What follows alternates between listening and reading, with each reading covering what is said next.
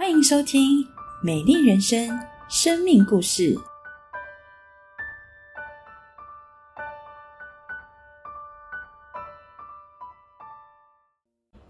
亲爱的朋友，平安！你曾经收过快递的包裹吗？或是你曾经寄过一些东西给朋友，里面有书本、有生日礼物，或是一些冷冻的食品？我相信你寄寄去的那一刹那，真的很期待带给别人惊喜。除了带给惊喜以外，我相信你也很期待成为一个传递幸福的人，因为开箱的那一刹那就有一种幸福的感觉。怎么样才能够拿到幸福的快递呢？我出生在马来西亚，我们家非常非常的贫穷。我爸爸一个月的收入大概是台币两千元。那我有哥哥姐姐，我们五个人住在一起。我印象中有一次我在外面玩，玩一玩，我发现我的额头湿湿的，于是我就跑回家，在我们家的铁门的面前，我就喊了一声妈。于是妈妈正在炒菜，她转身看到我那一刹那，我很记得她的脸是非常非常的忧愁的，因为我的额头正在流血。然后妈妈讲了一句话，就是说家里面剩下最后的台币二十块。是要买药给你擦，还是留来明天买菜给全家人吃呢？我真的不记得我第二天吃了什么，但我记得我那天晚上妈妈是有帮我擦药的。家里面是这么的贫穷，也是这样子的一个传统的信仰。但是我们家对面住了一户基督徒的人家，所以小时候他们曾经就带我们到教会去参加儿童的活动。可是后来邻居搬家了，在国高中的时候，也因为家里面是拜拜的，所以就没有继续去教会了。上大学，我来到台湾，有一次在大二的时候，我自己一个人坐车到台大公馆商圈去吃饭，在车上的时候遇到了我的学妹，我问了一句：“你们去哪里？”她说：“我们去教会参加团契活动。”团契这两个字，当时对我来说。非常的陌生，但是我就说了一句话，说我跟你们一起去。我到了那个地方，就是合一堂，我看到很多的年轻人，然而我心里面充满了批判，也充满了抗拒。我心里面有很多我主观的一些想法。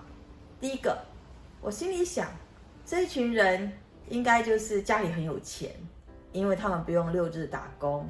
因为我是一个很需要六日打工赚生活费、赚学费的人，我平日也需要去攻读才能够养活我自己。第二个，我很主观的认为，我觉得这群人是一群功课很好的人，所以他们不用花那么多时间读书。我不一样，因为我打工占很多时间，所以我读书的时间很少，所以我其实没有太多时间去参加额外的活动。第三。我又主观的认为，这群人是一群很宅的人才会在教会，而学校的社团啊、系上的活动很好玩，他们没有去参加这些活动，是因为很宅，所以在教会。但是因为我认识了这群年轻人，观察他们的生活一段时间，我渐渐被他们的吸引，而且我所有的想法完全彻底的被颠覆。第一，我发现。他们其实，在当中是有贫穷人的，可是他们却很快乐，他们很阳光，他们很正面看他们的人生，而我却不是。我心里面充满了对每一餐、每一个生活费的担忧。第二个，我发现他们的功课好重好重哦，尤其那个时候，像台大理工科的同学，我们念文学的一个学期考期中、期末，然后加上报告跟一些课业。可能他们要考四次，大考小考不断。第三个，我发现他们可是才华横溢，他们很有才艺，而他们如果在学校的社团、在戏上，根本就是个红人，而且一定是佼佼者，是舞台性的人。可是他们为什么把六日的时间，把自己的才华留给教会，而且是服务大家呢？因此，我决定。好好的去认识这一群人，他们的生活为什么跟我不太一样？我渐渐的生命生活也开始改变了。可是，我当我愿意把六日的工作停下来，而选择去教会的时候，我肩头上经济的担子是非常非常的重。我常常不知道我下一餐有什么可以吃，或是我还有多少钱可以吃饭。因此，我常常在两个挣扎当中。有一天，我就告诉我自己，我还是六日回去打工好了，我就不用那么的辛苦。那一天，我坐在书桌前，拿起了一本小橘色的圣经，是基甸会的圣经。我打开来，我很喜欢前面的目录，里面有忧愁时可以看什么圣经的经文，孤单时可以看什么样的经文。于是我就找到了忧愁时，里面马太福音六章三十一节告诉我说：“所以不要忧虑，说吃什么，喝什么，穿什么。”这都是外邦人所求的，你是所需用的一切，天你们天父是知道的。接下来又说，你们要先求他的国和他的，因为这些东西都会加给你们。一开头就说不要忧虑，说吃什么、喝什么、穿什么，这不就是我我现在最忧虑的地方吗？可是上帝说你要先求他的国和他的意，于是我就安静下来，因为我。其实刚刚去到教会，我不太明国什么明白什么叫他的国他的义，但我就自己做解读，我就说上帝，你是不是希望我维持现在的这个选择跟决定，就是继续去教会就对了。我当时候真的就是把圣经合起来，我说上帝好，我相信这一次，但是我真的不知道我下一餐饭在哪。但当我做了这样的一个决定的时候，开始奇妙的事情发生了。就在我大二下快结束的时候，有一天跑到行政大楼的桥外室的办公室里面，我拿了一张公费的申请单。当我拿这个单子的时候，老师看看我，问我三个问题：第一个，你有父母病重吗？我说没有，妈妈已经在我高中过世。第二个，你有爷爷奶奶那些要抚养吗？我说没有，外公外婆、爷爷奶奶全部走了。那你有很多的弟弟妹妹要去照顾吗？我说没有，我是老幺。他看看我，他就说申请的人很多，印尼的、缅甸的、菲律宾比你还穷。讲完之后，我觉得很丢脸，我觉得好像不应该来申请这个公费。当时候的公费就是学费全免，然后每一个月有三千六的生活费，每一个月三千块生活费，然后是学学杂费一。一个学期会给你三千六去去买书籍。我离开这个桥外市之后，因为这个表格呢，其实放在外面的抽屉里，我还是拿了。我想回去看一看里面到底写些什么，就这样放着放着，一直到截止的那一天，我在一个下午在修文学导读的课程，我的学姐坐在我旁边，她因为被当重修，所以他也不太想上课。他就翻我的资料夹，翻到这一章的时候，他也是马来西亚侨生，他就说：“今天截止诶，你怎么不去交？”我说：“因为老师说没什么希望。”他就说：“我帮你写啊。”然后我就眼睛看着老师在上课，就口述家庭状况。于是他就帮我填完。那天很奇妙，四点四十五分老师就下课，五点行政大楼就关了，行政人员就会离开。我就在那十五分钟，从教室走到行政大楼，把申请单拿给老师。老师看看我，就说一百个人申请，只有六个名额。我说好。我当时心里想，有也好，没有也就接受这个事实。为什么呢？因为如果有的话，我知道我不能够回国了。因为当时的规定，就你拿公费，你就是不能够出境。其实我来台湾那时候已经两年多，快三年。其实我超级超级想家，尤其是想念我的父亲。我心想，我拿到公费之后，就真的一路到大四毕业才能够回家。如果没有拿到呢，我就会继续过现在一个很辛苦、很辛苦的日子。然后这个暑假结束，然后就开学。我到九月到十一月那段时间，我还是坚持去聚会。但是我每一个午餐跟晚餐只有十六块的预算，就是青菜、豆腐跟白饭，吃了三个月。到十一月的时候，有一天我同学就跑到我打工的地方，告诉我说：“你拿到公费了。”我记得我那时候是一脸茫然的看着他，因为我心里面就想：我不能回家了。然后他说：“你赶快拿印章去找老师盖章，办完这个手续。”我说：“好。”我到了那里的时候，奇妙事情又发生，就是老师给我一个公文，他说：“你看。”我一看，他竟然说：“该生为大三学生，准予出境。”我真的不知道为什么，我也不知道我会不会是全台湾唯一一个拿到公费又还可以出境的人。但问题来了，我根本没有钱可以出境。我有钱可以缴学费，解决我的生活费，我已经非常非常的感谢上帝了。但深不知上帝在过程当中早有预备，因为我那个暑假呢，除了去台北火车站一个补习班，在柜台当这个接线生之外呢，当时候我的学姐就是帮我写这个申请函的这个学姐，有一天从宿舍回到宿舍，她很忧愁，我就问她说：“你怎么了？”她说：“啊，因为我们的宿舍二三栋呢要整修，那。”这个厂商就跟阿姨说：“你每一天早上八点要把宿舍的门一间一间打开，他们工人才能够进去整修。五点就要把门关起来，比较安全。”阿姨一听说拒绝做这件事情，因为第一增加工作量，又没有学校格外的薪水。她说：“你出攻读金，我找攻读生。”他就找到我的学姐，学姐的忧愁的原因是因为她说：“我早上起不来啊。”我说。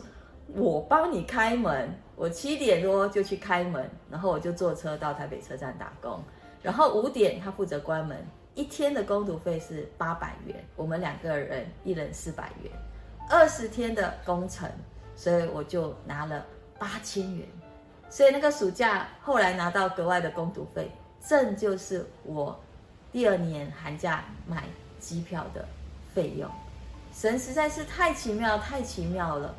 当我愿意来认识他，愿意千求神的国、神的意的时候，他就让我经历到神迹。因为我信了主，所以我就开始为我也在台湾念书的姐姐祷告。第二年，他终于也信了耶稣。而我信了主，大概二十三年之后，我的爸爸七十九岁的时候信了耶稣。我信了主二十六年后，也就是前两年，我哥哥也信了耶稣。好难想象，在一个这么传统、一贯道的家庭，竟然全家都信了主。而信主过程当中，有没有遇到一些传统信仰问题呢？当然有。所以我在大学毕业的时候，我可以回家，而且我要回去办一些手续的时候，我非常非常的紧张。我一直祷告说：“主耶稣，我爸爸还没有很正式的知道我信耶稣，而且妈妈的灵位在家里一定会上香。”所以我就祷告。我要怎么面对这个问题？我记得我那天回到家，行李一放，爸爸、哥哥就回到工作场所去上班，我就跑到房间跪下来祷告说：“亲爱主耶稣，我好害怕。我看到我们家客厅充满了所有所有的佛像，我很害怕。我说：亲爱的主耶稣，有没有可能这些佛像可以离开我的家？这样。第二天我去办完手续。”第三天就发生一件很奇怪的事情，就是我姐姐突然肚子非常的疼痛，我们辗转最后找到一个医院，马上就检查出来是腹膜炎，所以姐姐一整个礼拜都在医院，而我就是做那个陪伴的角色，早出晚归，所以爸爸也知道我在医院，就避开了所有拿香的试探，而等到姐姐出院的时候，因为她那个时候已经在台湾信主，回到马来西亚有去教会。所以教会的朋友呢，就到我们家来探望他。爸爸觉得很奇怪，为什么会有教会的人到我们家呢？爸爸一个人默默的站在阳台。我立刻冲过去跟爸爸说：“爸爸，我跟姐姐在台湾都信耶稣了。而这群来到我们家关心姐姐的教会的朋友，他们都是一群来安慰姐姐的人。”我爸爸听完之后点点头，就沉默了。一个礼拜，在一个礼拜后，我要准备回到台湾来工作。而我就在上飞机前，我姐姐竟然跟我说，爸爸跟她说会把家里面所有的偶像全部都移走，实在太神奇。而且从此以后呢，我们四个人吃饭的时候，爸爸都会等我跟姐姐先祷告完才用餐。这是上帝开的一条非常非常奇妙的道路。其实我那时候毕业的时候，一心就是想回家，可是上帝给我的带领跟神的话，就是你要留在台湾。我一直非常非常的不明白，我六月毕业的时候，其实我这一届所有的同学，不管是呃在台湾的，或是呃当年去加拿大、去美国、去日本、澳洲、纽西兰留学，我们这一届全部回国，因为当年我们刚好遇到马来西亚经济起飞，非常缺大学生的时候，我们这一批刚好可以全部回去卡位。而我这一届一起来到台湾念书的同学，只有两个人没有回去，我是其中一个。另外一个是因为他念医学院，所以他还没有毕业。所有同学都不了解，说你为什么不回来呢？这么好的一个时机，我不知道怎么说，但我只知道那个上帝给我的心意就是留在台湾。到了九月的时候，亚洲金融风暴就爆发了。这时候，我从美国、从纽西兰、从加拿大各式各地方回到马来西亚的同学，特别一位同学就告诉我说：“你知道吗？”我回来这里上班六天，后来变成四天，后来变成三天，因为公司都没有订单，所以整个经济非常非常的萧条。我当下才知道说，哇哦，上帝，你为我预备在台湾的工作还有工作证，原来是一个好大好大的保障。在我所不知道的时候，上帝你已经在我生命当中行了奇妙奇妙的大事。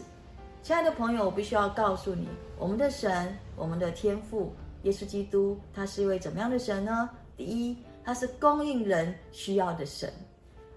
全能天父，他完全知道你需要什么，所以他才会说不要忧虑，说吃什么、喝什么、穿什么，因为生活大大小小的事情，他完全知道，他也完全能够掌握。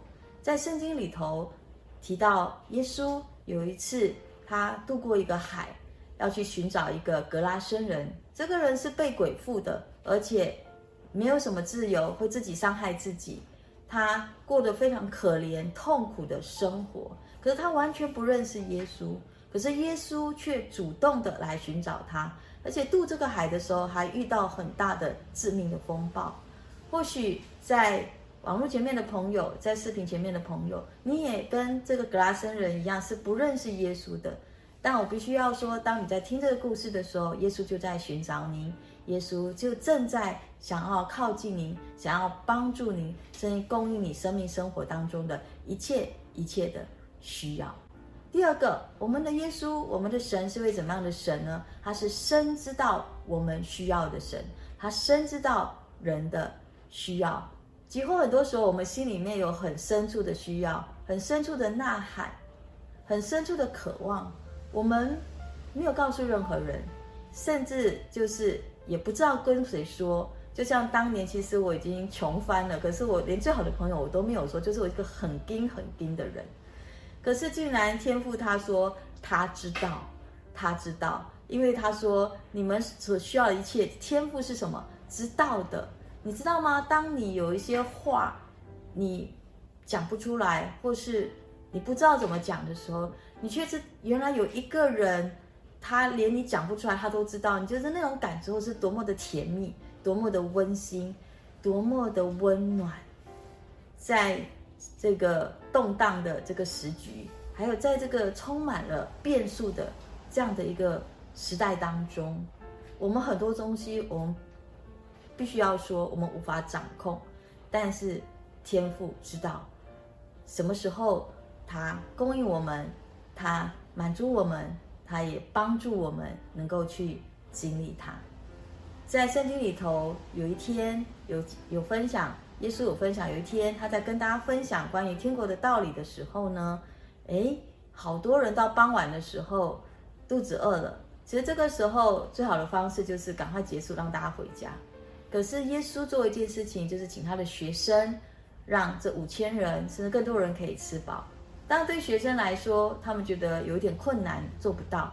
可是上帝天赋我们慈爱的主，就安排了一个小男孩，拿了五个饼、两条鱼，然后带到他的面前。耶稣就把这五饼二鱼行了一个神迹，让超过五千人可以吃饱，而且还有十二篮可以带走。亲爱的朋友，我们的神就是这么的真实的神。我只是做一个决定，就是说我继续去聚会，我不要回到呃过去的生活，六日打工不能去教会。神就供应了我的公费，后来供应了我后来毕业后的工作，甚至我在台湾的生活的一切。在圣经里头，耶稣也曾经提过，他医治这个大麻风病人。大麻风病人很可怜，当别人接接接近他的时候，他就要说：“我不，我是不洁净的，我是不洁净，甚至住在坟墓里面，因为会有传染性。”可是耶稣却去拥抱这位大麻风，他深深的知道这个大麻风已经好久好久没有人去触摸他了，而大麻风被耶稣拥抱医治，他就成为了一个正常的人。所以耶稣知道他们的需要，也知道你我的需要。可能会想说，那我要怎么样可以得到这么大的祝福呢？我怎么样去认识这位供应人需要，甚至人需要的神呢？他已经指引了我们很清楚人生的方向，就在马太福音六章三十三节这边提到说，当我们先求神的国和神的义的时候，这些东西都要加给我们。当我们认识这位神，并且愿意把他教导我们东西放在生命生活的最先的次序的时候，我相信照着他的法则走，他怎么说我们就怎么做的时候，你会经历到。很大很大的神迹启示，亲爱的朋友，耶稣爱您，耶稣爱我，很期待你也可以认识这位这么奇妙又奇妙的主。如果你愿意让耶稣成为你生命的帮助的话，我可以带您祷告，可以说一句，你可以说一句，我们一起闭眼睛来祷告。亲爱的主耶稣，感谢您让我认识你，求主耶稣。进入我的心中，成为我生命的主，赦免我的罪，管理我的一生。祷告，奉耶稣的名求，阿门。愿神祝福大家。